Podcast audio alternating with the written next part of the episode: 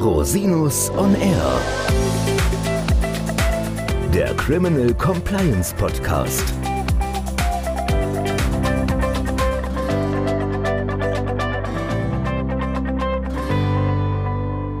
Herzlich willkommen zum Criminal Compliance Podcast. Schön, dass Sie wieder eingeschaltet haben. Mein Name ist Christian Rosinus und in unserem heutigen Podcast geht es um die aktuelle Entscheidung des Bundesverfassungsgerichts zur strafrechtlichen Vermögensabschöpfung in sogenannten Cum-Ex-Fällen. Und zwar hatte das Bundesverfassungsgericht vor kurzem über eine Verfassungsbeschwerde der Warburg Bank zu entscheiden, die sich gegen die Einziehung von rund 176 Millionen Euro im Zusammenhang mit sogenannten Cum-Ex-Transaktionen, das heißt Aktientransaktionen rund um den Dividendenstichtag, richtete. Das Bundesverfassungsgericht hat dazu am 7. April 2022 entschieden und die Verfassungsbeschwerde der Warburg Bank nicht zur Entscheidung angenommen. Die gesetzlichen Regelungen, die der Einziehung im konkreten Fall zugrunde gelegt wurden, stellen zwar eine echte Rückwirkung dar, die grundsätzlich verfassungsrechtlich unzulässig sei. Nach Ansicht des Bundesverfassungsgerichts ist die Rückwirkung aber ausnahmsweise aufgrund überragender Belange des Gemeinwohls zulässig und mit dem Grundgesetz vereinbar.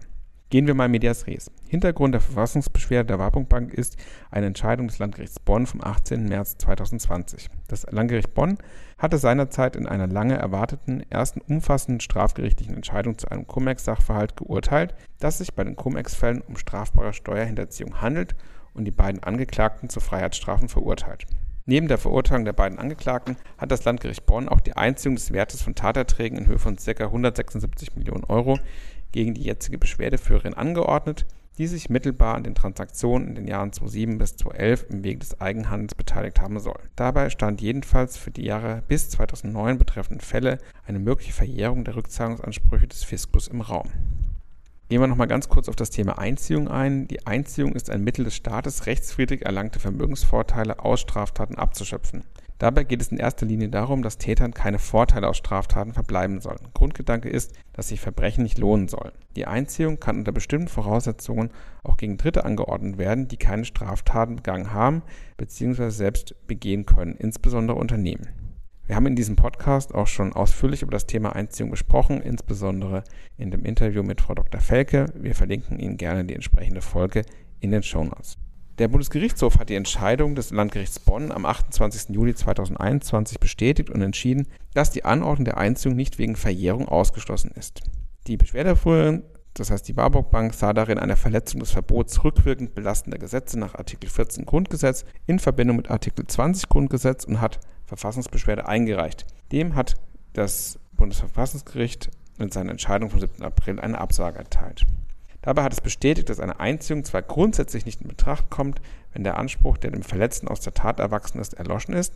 Das soll nach dem zum 29. Dezember 2020 eingeführten 73e Absatz 1 Satz 2 StGB allerdings nicht gelten, wenn der Anspruch durch Verjährung erloschen ist.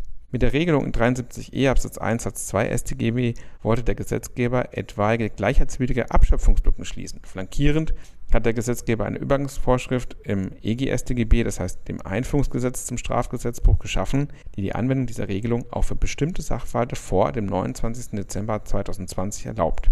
Unter anderem gilt dies auch für besonders schwere Fälle der Steuerhinterziehung. Im Ergebnis heißt das, die Einziehung kann auch für Altfälle angeordnet werden, in denen bereits steuerrechtliche Verjährung eingetreten ist.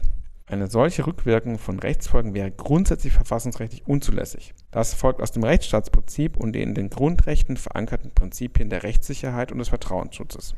Der Gesetzgeber selbst hat allerdings ausweislich der Gesetzesbegründung für die vorliegenden Regelungen keinen Verstoß gegen das Rückwirkungsverbot gesehen, weil die Erwartung, deliktisch erlangte Vermögenswerte nach Eintritt der steuerrechtlichen Verjährung behalten zu dürfen, nicht schutzwürdig sei. Das Bundesverfassungsgericht hat nun entschieden, dass die entsprechende Vorschrift im EGStGB, das heißt 316j Nummer 1, zwar eine sogenannte echte Rückwirkung, also eine Rückbewirkung von Rechtsfolgen für bereits abgeschlossene Sachverhalte dasteht, diese aber ausnahmsweise im konkreten Fall zulässig ist und mit dem Grundgesetz vereinbar. Den Ausnahmefall hat das Gericht insbesondere damit begründet, dass überragende Belange des Gemeinwohls vorliegen, die dem Prinzip der Rechtssicherheit vorgehen. Ziel der Regelung sei es, durch Steuerhinterziehung in großem Ausmaß eingetretene, in die Gegenwart fortwirkende Störung der Vermögensordnung zu beseitigen und so der Rechtsgemeinschaft zu verdeutlichen, dass sich Straftaten nicht lohnen. Dieses Ziel ist nach der Auffassung des Bundesverfassungsgerichts legitim und überragend wichtig. Demgegenüber sei das Vertrauen in den Fortbestand unredlich erworbener Vermögenswerte nicht schutzwürdig. Eine einmal begangene Straftat verliere ihren Unrechtscharakter auch nicht dadurch, dass die aus ihr gezogenen Vorteile auf Grundlage der Abgabenordnung nicht mehr zurückgefordert werden können. Die Entscheidung ist durchaus kontrovers zu sehen, insbesondere im Fall von Drittbeteiligten ist wirklich fraglich, ob diese Bewertung tatsächlich überzeugen kann. Im Ergebnis bedeutet das jedoch, dass Finanzinstitute, die an Cum-Ex-Geschäften mitgewirkt haben, sich nicht auf die steuerrechtliche Verjährung berufen können. Herzlichen Dank, dass Sie sich wieder die Zeit genommen haben, den Podcast zu hören. Falls Sie Fragen haben, wenden Sie sich bitte jederzeit gerne an mich unter info@rosinus-on-r.com. Bis zum nächsten Mal. Ich freue mich auf Sie.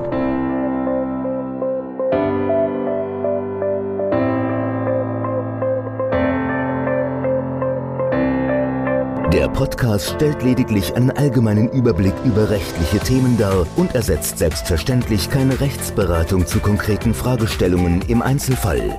Bei Fragen wenden Sie sich an Rechtsanwältinnen und Rechtsanwälte Ihres Vertrauens, natürlich auch gerne an uns. www.rosinus-on-r.com oder unter www.rosinus-partner.com.